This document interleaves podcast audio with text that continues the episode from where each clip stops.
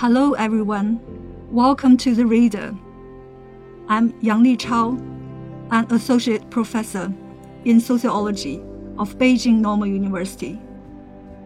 What I'm going to read for you today is Earn and Keep the People's Support in Consolidating Party Leadership, which are excerpts from two speeches made by General Secretary Xi Jinping on June 25 and September 14, 2021.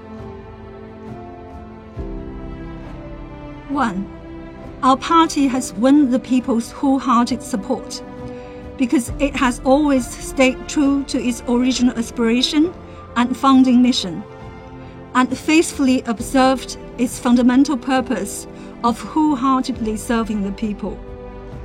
This is also why our party was able to grow in strength from a small and fragile organization, rise time and again after setbacks, and fight its way through dangers.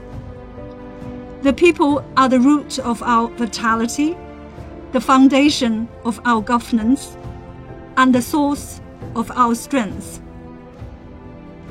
I have reiterated on many occasions that the country is its people and the people are the country. As we have fought to establish and consolidate our party's leadership over the country, we have in fact been fighting to earn and keep the people's support. My purpose is to warn all party members that having served in office as long as we have, no danger is greater than forgetting our founding mission or distancing ourselves from the people. As long as we stay together with and work for the people, they will steadfastly follow the party's leadership, and the party will be able to flourish. All members should further the understanding of our original aspiration in the context of the party's history follow the people centered development philosophy, and never waver in our drive towards national rejuvenation. 2. Reviewing this rich revolutionary history, we see how the older generation of revolutionaries gave top priority to the interests of the party, stood with the overwhelming majority of the working people and sat on the side of the people. Their devotion to serving the people is of great educational value.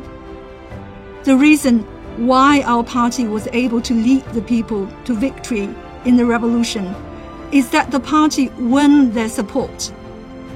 And many hundreds of millions of people chose to side firmly with us.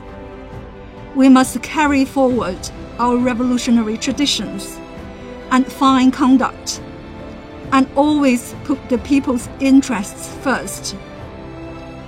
We should stay true to the party's original aspiration and founding mission, follow the mass line, and respect the people's principal position. We should always stand with the people and think and act in their interests.